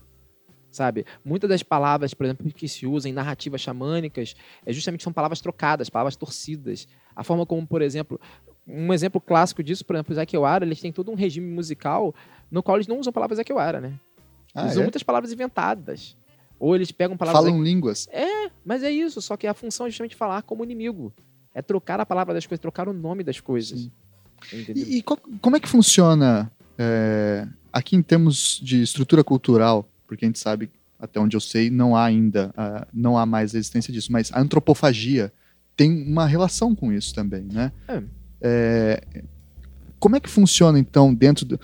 aí vamos pensar em termos históricos, né? O processo de criar, de, de, de, de execução cerimonial dos inimigos, etc., passa também por um processo de humanização desse indivíduo. Primeiro, ele até fica vivendo na sociedade. Spinambás, classicamente. É, e depois, no momento da execução, ele é hiper inimizado, né? Sim. Mas é, para os indígenas é muito importante que esse inimigo seja muita, muito gente, às vezes até mais gente que ele mesmo, né? É, como é que se explica? Qual é a condição filosófica, digamos assim, do inimigo para essas sociedades? O inimigo é, é, é fundamental, né? Por exemplo, a palavra mais próxima que, que o Nhaikewara se tem para alguém é Tiwa, que na verdade é até meu nome, Nhaikewara, Tiwa, que a melhor tradução seria inimigo fiel. Eu gosto muito dessa, dessa ideia do inimigo fiel, porque na verdade o, inim, o amigo é um inimigo despotencializado, é um inimigo muito familiar, né? O, porque é o outro. Né? Uhum. A, é fundamental. O Zekewari e o pensamento ameríndio ele flerta com a diferença fundamental é a diferença. O fundamental não é a identidade. Né? Esse que é um ponto que é diferente uhum. muito da nossa da maneira como nossa, essa coisa das unidades discretas que a gente está sempre produzindo. Claro. Eles querem produzir, não. O que, que é diferente? Inclusive, o manifesto antropofágico é, captura isso muito bem, né? É. é. Só me interessa por aquilo que não é meu. Só me interessa que não é meu. Lei do homem, lei do antropófago. Exato. Mas aí vem um ponto fundamental. Primeiro, quando a gente fala de antropofagia na Amazônia, nos, entre os ameríndios, é, é, quem te garante que aquilo que você está comendo não é gente? Sim. Esse é um ponto fundamental. É aquilo que eu falei da expiação da culpa, entre aspas. É... Porque, assim, boa parte do que funciona entre os Akiwara quando você mata um bicho, é... você tem que transformar aquilo que você matou em carne, de fato. E aí vem um processo de limpar. Porque, assim, o cara que mata, ele não limpa o bicho. Porque esse cara que, limpa, que matou o bicho, ele já tá com umas microflechas invisíveis, vamos colocar assim, que o bicho disparou na hora que o cara atirou nele. Então o cara atirando o bicho, o bicho atirando o cara, só que o cara mata o bicho primeiro. Só que o cara recebe uma vingança. Então, ele, a primeira coisa que ele faz, ele tem que chegar em casa, tomar banho, e ele deixa a carne para outra pessoa, geralmente um homem velho, que também, todos os homens velhos, a gente diz aqui, ora, podem ser considerados xamãs, uhum. né? Enfim, nesse sentido.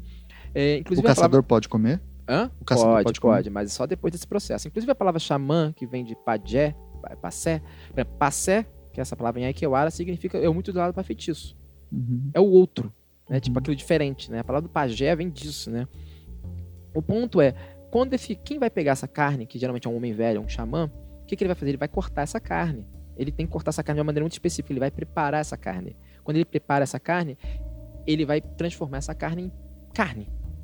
Por exemplo, aquilo que eles mataram antes, que era Temiara, Temi, Temiara é mais ou menos como se fosse alguma coisa com agência. O Ara é uma agência, né? Quando ele, depois que ele limpa a carne, ele transforma em Temioá ele, faz, ele, ele tira de carne para presa. O A é, ca, é carne. Então, então, ele transforma aquilo que foi, era uma, um ser agentivo em carne. para garantir que não estejam se cometendo antropofagia ali. Você não esteja comendo outro ser, de, outro ser de agência, porque é muito perigoso fazer isso. Eu acho que a antropofagia clássica dos tupinambás, por exemplo, ela ia no sentido oposto. Você tinha que garantir que aquilo que você estava comendo era gente. Sim.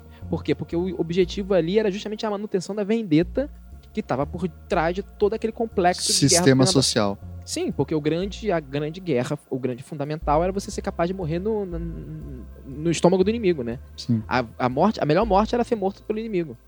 É, e digamos que as etapas sociais exigiam também a, a, a reafirmação da vendetta, né? Sim. Casar, adquirir nome. Sim, né? sim, Exigia... sim. Eu, eu, eu, assim, é, enfim, eu, eu, tenho uma certa desconfiança de, da maneira como isso era muito descrito na época. Sim. Porque, é, mas é porque talvez é era o aspecto que mais chamava a atenção, mas eu acho que sim, não, não, não tem como.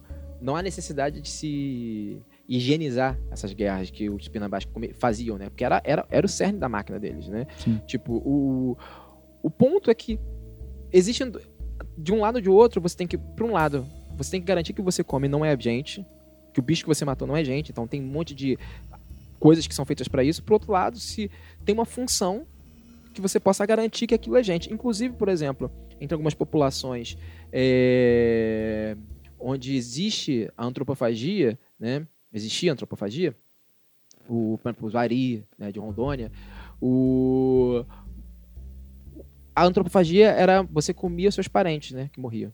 Uhum. E aí o que acontecia? Aquilo era uma forma, era o luto. Porque quando você come, quando você a preparação da, da, daquele corpo faz parte de uma, digamos, de uma transformação dele em carne. É como se você objetificasse aquele corpo, né? Isso faz parte do processo de esquecimento. Sim.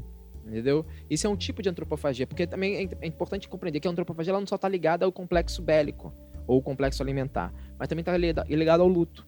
Tá. Por exemplo, entre os Yanomami também existia essa antropofagia que era uma antropofagia no qual os não parentes vinham comer os seus mortos, né? Tipo assim, os primos e distantes iam vir comer, por exemplo. Ah, morreu, enfim, um parente meu. Eu vou chamar os meus não parentes, ou seja, meus parentes mais longe, para vir aqui comer. O, o, eles preparam o corpo dele lá no mingau de banana e tudo mais.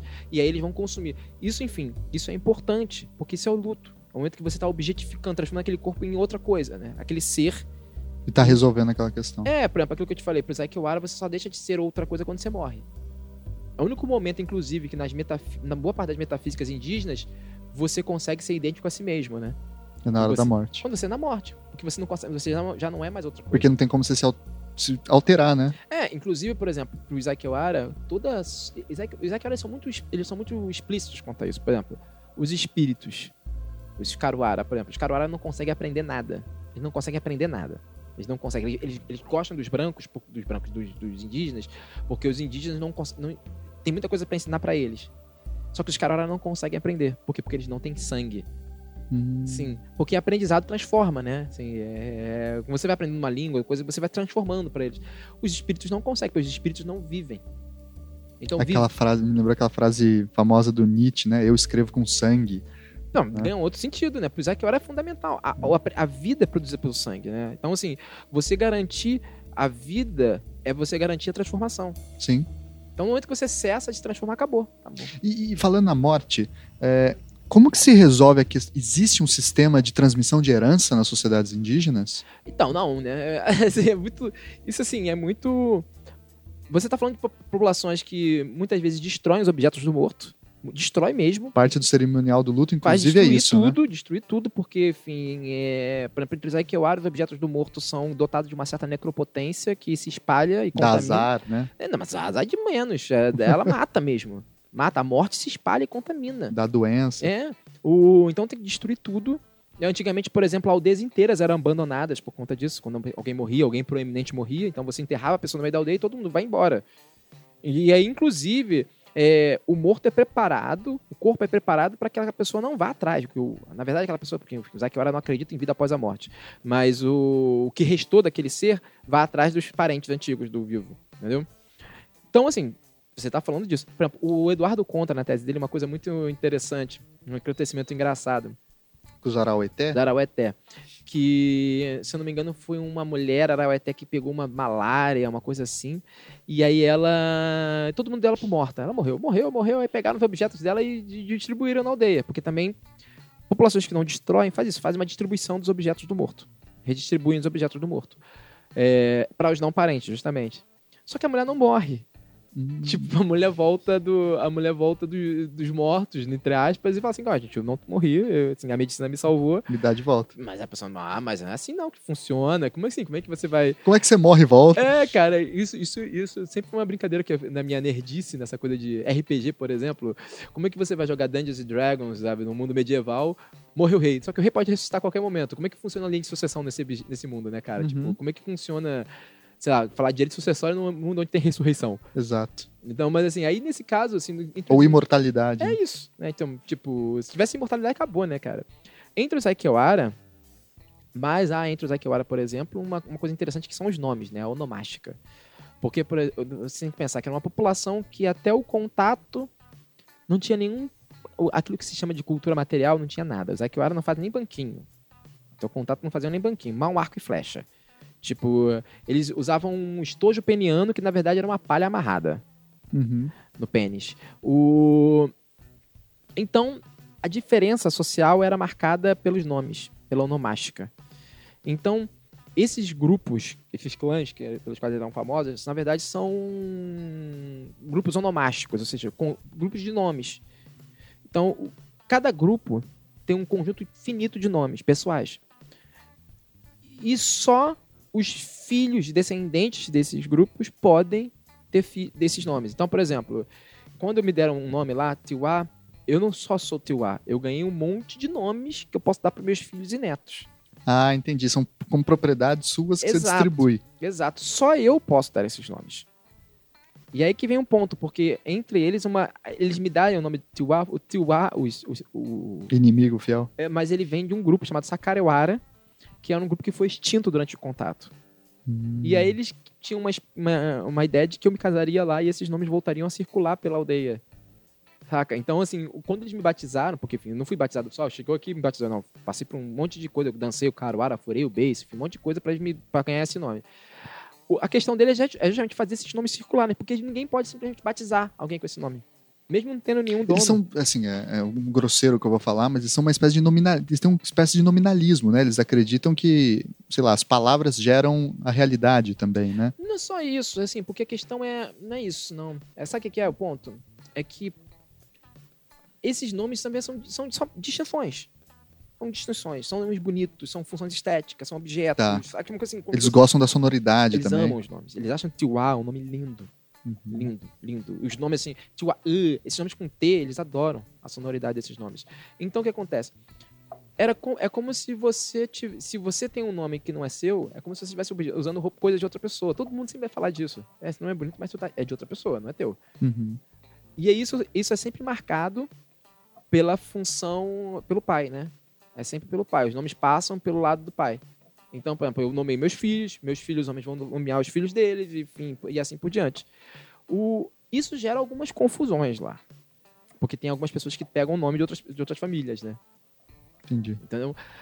Isso eles me dizem que no passado era muito importante, porque como eles viviam muito, muito isolados. muito- Saber quem era quem. Então, por exemplo, eu sou um Sakarewara. Se eu fosse um Makewara, como eles diziam no passado, eu tinha que saber uma das minhas funções de ser uma pessoa era saber todos os nomes da minha família. Então, quando eu me deparasse com alguém que não tinha um nome que eu conhecia, essa pessoa certamente era um diferente. Era um, Entendi. era um afim, sacou? Se fosse alguém que eu. Ah, eu conheço. Ué, você, você se chama Tiwaí, você é filho de quem? Ah, eu sou filho do Diogo. Ah, pô, o Diogo é meu irmão, cara, você é meu sobrinho, sabe? Tipo, isso Aham. permitia a eles. é, é, A maneira, essa é a maneira como eles me explicam. né? Mas assim, a única, única sucessão entre eles é o nome. Aí que vem um ponto. Esses nomes são passados pelo pai e só apenas uma geração depois do morto. Por exemplo, eu, eu morri hoje. Amanhã não pode só. No meu filho não pode se chamar Tiwa. Meu, só meu neto vai Seu poder ah, neto pegar pode. meu nome. Entendi. E, e- e mantém-se nessa linhagem, esse É, conjunto de nomes. Só que aí vem uma outra coisa também que é engraçada quando acontece isso. Eu perco meu nome. Eu perco meu nome, eu perco meu direito de ser chamado de Tiwa. Quando as pessoas se referirem a mim, eles vão falar o Tiwaqueira, o finado Tiwa, né, o Uhum. aquele que, o Tiwa de outra hora, ou simplesmente seu pai, o seu tio. Tipo, eu nunca mais vou ser referido como o Tiwa. O que é também uma forma de, digamos assim, controlar ou impedir o surgimento de história, né? É, no sentido narrativo de formação de linhagens que, enfim, ao fim e ao cabo, chega na É. formação do Estado, né? Chega É, na formação tem- da tem uma- autoridade. Tem uma questão aqui também que é interessante, porque, por exemplo, é, é porque eles também não acreditam na, na sucessão, numa repetição de papéis, né? Por exemplo, tem um menino lá que ele tem o. Ele é que é o herói fundador tipo, do Zekiwara, né? O cara que funda a, a população Ekiwara. Eu não acho que tem uma, nenhuma continuidade entre o Moronecó e o Moronecó mítico, é só um nome. São apenas nomes. Os nomes não trazem significado entre si. Né? Só indica que ele é da mesma linhagem de- desse, desse Moronecó, que o pai dele é bisneto, tá lá, entendeu? Tipo, é só Uhum, isso. uhum. Mas uma questão que é interessante disso é que quando você vai ver nas narrativas antigas, todo mundo é chamado de Maireira. Maireira é fulano. Ah, o fulano. Mas o fulano era teu bisavô? Era, mas O fulano, que é a coisa mais aberta é, possível. é o fulano. É o fulano. Então, por exemplo, as narrativas míticas, com mu- muitas poucas exceções, ou narrativas históricas, acabam sendo narrativas anônimas. São sempre feitas anônimas. Uhum, uhum. Acho que tem uma coisa anti-individualista aí que é Sim. fundamental. E, Orlando, caminhando para o final, a pergunta que eu tenho também é a seguinte: qual que é a visão que os Aikewara ou outros povos indígenas têm da justiça dos brancos? É o juiz ladrão, né? É, assim, pra eles, eles é o juiz ladrão. Ou seja, são xamã mesmo? É, é, não, mas é o ladrão, é o chamando outro. la- É, eu, é, eu não vou falar isso porque eu não quero ser processado, né? Tá. A gente sabe quem são os juízes, né, cara? Assim, existe uma compreensão de que aquilo não é uma. Por exemplo. Porque eles tentam mobilizar em Sim, algumas não, então, mas esse que é situações, ponto, né? assim, Tal da é. guerra de papel, né? É, mas assim, é porque o ponto é o seguinte: ele, os, os indígenas são seres, são pessoas, seres extremamente tecnológicos. Da, da maneira como nós somos seres, nós brancos somos seres é, completamente burocráticos. Né? Assim, a nossa existência é burocrática, a existência dele é extremamente tecnológica. É, por isso que eu não gosto de palavras como religião para falar de povos indígenas. De, eles são seres da tecnologia. Eles são seres da tecnologia. Eles são capazes de pegar qualquer coisa e transformar rapidamente numa tecnologia para eles. Sabe? Tipo, eles vão ver, por exemplo, a apropriação que eles fazem muitas vezes de religiões é, cristãs, eles transformam aquilo numa tecnologia. Funcionalismo. É, tipo, pega aqui, como é que é tecnologia disso aqui? Pá, pá, pá, beleza, já entendi como é que funciona. Cara, isso é uma... E bola pra frente depois, né? É, então isso que é uma coisa, isso é uma questão, como é que... A coisa do, antropófago, do antropófago é essa, né? É. Eu me interesso por aquilo que não é meu. Por quê? Porque eu transformo tudo aquilo em nutrientes, vamos fazer dessa forma. Uhum. Então a maneira como eles entendem a justiça dos brancos vai nessa linha. Eles entendem que aquilo é uma tecnologia dos brancos que eles precisam. Sabe, eu conheço indígenas que, porra, tem, tem muita indígena de advogado hoje em dia, né? E indígenas que mesmo não tendo curso de formação, uma, formação, uma formação como o Inu o Inuhu, um, um grande amigo meu lá, que é o Ara, que mesmo não tendo uma formação formal, ele sabe tudo de direito socioambiental. Tudo tudo, tudo, sabe? Tipo, a, a, a ponto de saber é, ah, como é que foi o processo que em 1995 o ISA ajudou os Gaviões da Montanha contra por causa de Tucuruí. Ele sabe disso tudo. E sim, porque eles entendem que isso é um dispositivo de proteção para eles. Ainda que não seja o dispositivo ideal, mas é o dispositivo que eles têm.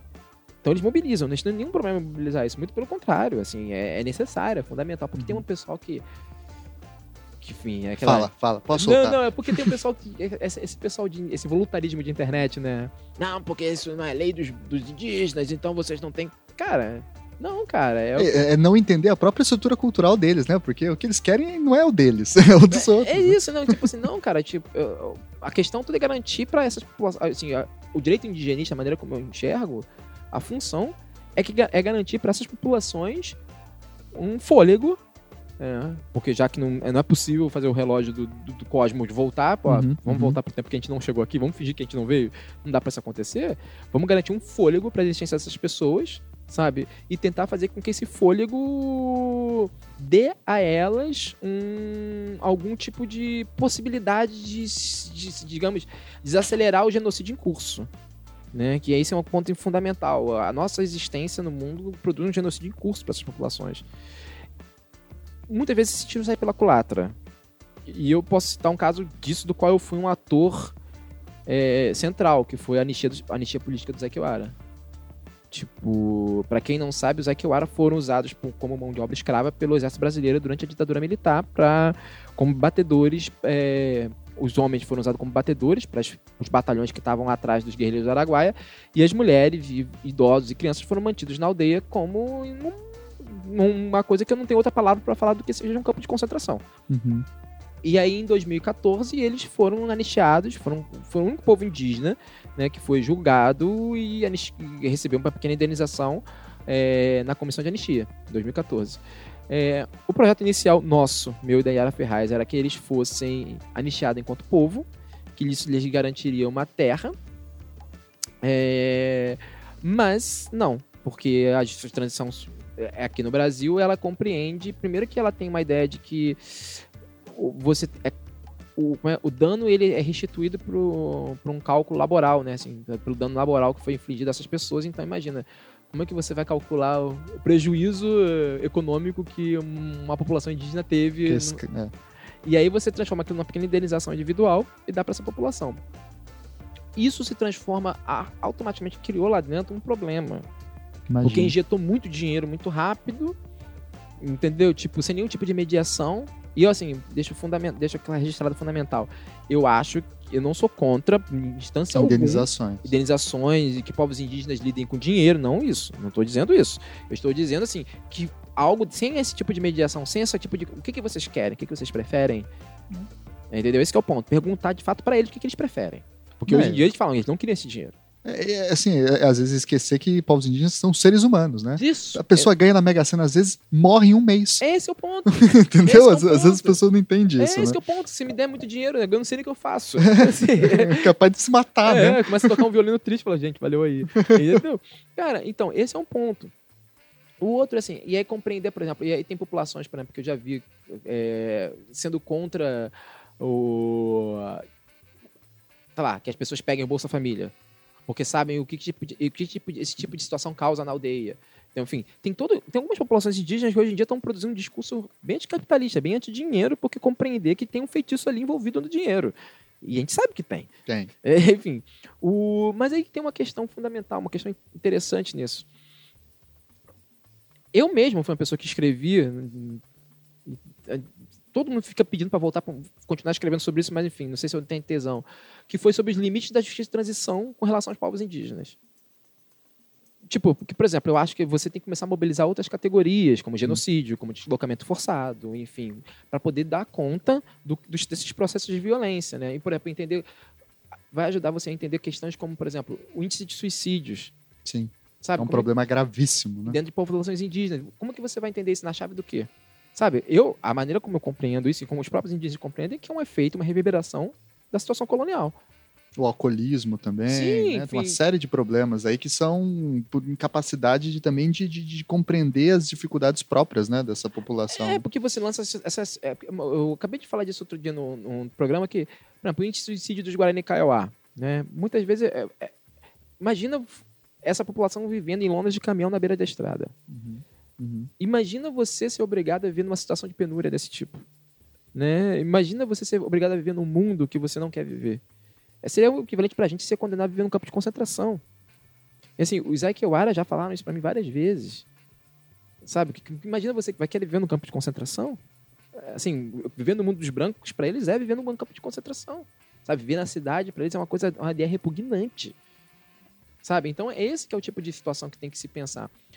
Quando eu escrevo sobre o limite da transição com povos indígenas, teve gente que veio falar assim: ah, mas você é contra os processos, você é contra, por exemplo, que os Krenak corram atrás de falei, não, muito pelo que às contrário. vezes é um olhar muito binário para as coisas, É, né? eu falei, muito pelo contrário, eu quero, eu tenho, eles têm mais que ir atrás. Agora, a justiça tem que estar preparada para se abrir, para abrir. Epistemologicamente, Exato. inclusive. Exato, exatamente, para abrir e compreender o que, que eles estão falando, não é exatamente o que, o que vocês estão querendo ouvir. Uhum, uhum. Porque muitas vezes a forma como a gente tem para restituir essas coisas pode acabar causando coisas piores ainda. É, porque ah, o direito vai traduzir esse tipo de positividade complexa envolvendo, como você disse, genocídio, deslocamento forçado, etc., é, no fim da, da equação como credor, Sim, que é a forma mais asséptica de você tratar um indivíduo. Né? Alguém que tem que rece- receber uma restituição. Por quê? Não interessa quem ele é, como ele é, o que aconteceu, ele só tem um crédito. Quer ver um exemplo, um, caso, um caso disso? Ainda o Zé Kiwara. É, recentemente, recentemente foi eu- uma das últimas vezes que eu fui lá, foi em 2017. Eles foram fazer um ritual, eu- que o ritual demandava que as pessoas chegassem na aldeia carregando porcos, queixadas. Ficaram se caçando dias as queixadas e não tinham mais queixadas. Não tem mais queixadas lá. É, foi, foram extintos. Porque a reserva Equiwara, a terra indígena Equiwara, a terra indígena Sororó, é uma terra indígena de 20 mil hectares, totalmente cheio, só, só tem fazenda no entorno, é o único ponto verde da região. Então, e os queixadas são seres que precisam de muito espaço para se reproduzir. Não tem mais. Não tem mais. Ainda que a pressão de caça dos Akiwara não seja muito grande, né, ela, é sufici- ela foi suficiente, não só dos Akiwara, porque também as populações do arredor também caçam os Akiwara, né, os brancos do arredor, os Akiwara, os, queixadas. E. o Às vezes o né? Kiowara também. É, sim, pior que esse, é o o ato falho foi esse, né? O, então, isso acabou criando a extinção do- desse- dos queixadas lá. Só que os queixadas são fundamentais para uma série de. pra um, todo um complexo simbólico do qual não vou falar aqui, para a produção de pessoas de verdade, para a produção de Aikiwara. Não é só para alimentação. Não é. Então o que acontece? Aí você vai levar essa situação. E essa situação e a ocupação fundiária na região, ela é decorrente da época da guerrilha do Araguaia, quando o exército pegou e tirou aquelas. a- a- desapropriou tudo ao redor e deu para os fazendeiros, né? Inclusive, a demarcação da terra Aikiwara de uma maneira tão diminuta foi por conta de um conluio Estado e forças privadas que aconteceu. Então, é uma população que está se ferrando por causa dessa situação criada lá na época da ditadura militar. Quando você dá uma indenização para eles, dizendo assim, não, vocês vão poder comprar boi. Tipo, assim, é, não é uma questão de, substitu- de substituição de nutrientes, né?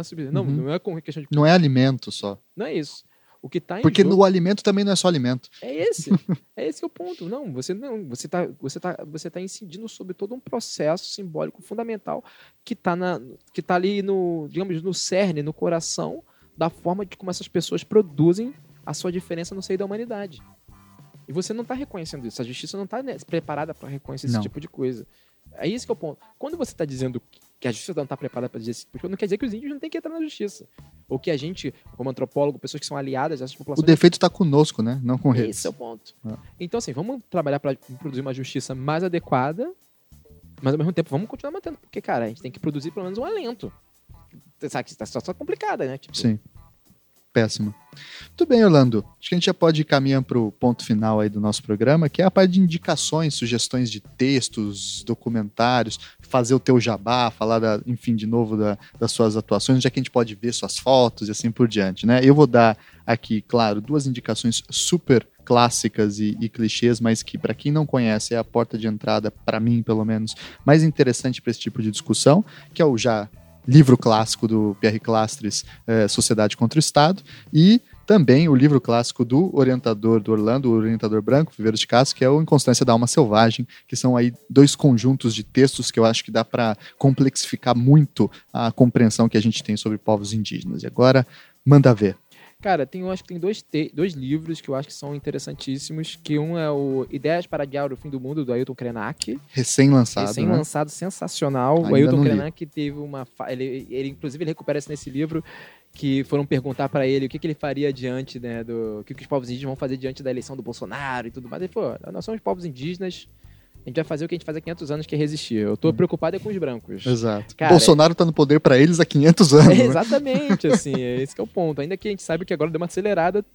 Hoje mesmo que saiu a notícia que ele quer é, arregimentar populações para trabalharem nas minerações, né? Cara, tipo, nossa. Enfim. E o outro ponto é. O outro livro é o A Queda do Céu. Né? Davi Copenal. Davi Copenal e Bruce Beck. Bruce é fundamental lembrar. claro. As pessoas sempre esquecem do Bruce Beck aí. Uhum. Mas é, é um. É como, é, é como Deleuze e Guattari, né? Só lembro Exato. do Deleuze. Coitado. É, enfim, eu acho que são dois livros fundamentais para quem quer entender, por exemplo, como funciona essa. O- no caso, o do Davi Copenal é muito mais disso, para as pessoas entenderem como o xamã é um multiplicador do múltiplo, né? Uhum. Tipo, a função dele é multiplicar, é multiplicar o segredo, é multiplicar, não, e não produzir o inteligível, né? Não produzir sentido nas coisas. Na verdade, Uhum. é. Então, tem muito mais coisa do que a gente é capaz de conceber. E o do Ailton Krenak é, já, é, já tá, digamos, num- numa tradução mais próxima daquilo que a gente, daquilo que a gente consegue compreender como um projeto político, né? Assim, é um livro confortável para os brancos. Sim. É, no sentido de. Não confortável de falar verdades agradáveis, mas de falar coisas que a gente consegue compreender com menos dificuldade. É menos, aspas, poético, né? Como a É, linguagem xamânica, né? Isso, isso, isso, diria que sim. E, cara, quem quiser me procurar lá no Twitter, eu sou anarcofino, é arroba anarcofino. Enfim, procurem. Minhas fotos estão no Instagram, Orlando Calheiros no Instagram, boto muitas fotos lá. É, cara, eu não, eu não vou prometer, porque eu já prometi ano passado em podcast, até as pessoas até hoje me cobram. Meu livro não sai até o final desse ano, então, Ah. enfim, cara, mas eu Mas vou... vai voltar para lançar aqui então, hein? Ah, beleza. E me escutem no Benzina, né? Podcast, a gente tá no YouTube, Deezer, Spotify, enfim, só não tá na torradeira. Mas Opa, assim. em breve. Mas pior que tem, saiu uma torradeira pela Amazon, que tem Alexia, né? Então Olha deve aí. estar tocando, deve estar tocando, é, deve estar tocando é, podcast lá. Que é um podcast que a gente brinca que é um podcast de doutrinação grosso marxista, né, cara? Ótimo. Tipo, Estamos precisando. é que assim, a gente fala de filosofia, mas com uma perspectiva leve, de comédia, né? Tipo, a gente, sei lá, a gente gravou agora um especial sobre afrofuturismo, Uhum. a gente. é, basicamente é a gente comentando notícias bizarras e por meio de notícias bizarras tentando caracterizar o mundo que a gente vive, né? O quão exemplo. bizarro ele é. É, é exatamente isso, né? Porque o surreal é a regra, né? Exato. Muito obrigado, Orlando. Queria agradecer novamente essa baita oportunidade de aula que você deu pra gente. E aí no 3 vamos dar tchau pro nosso ouvinte. Um, dois, três e tchau, tchau, tchau. Tchau, galera. Valeu aí.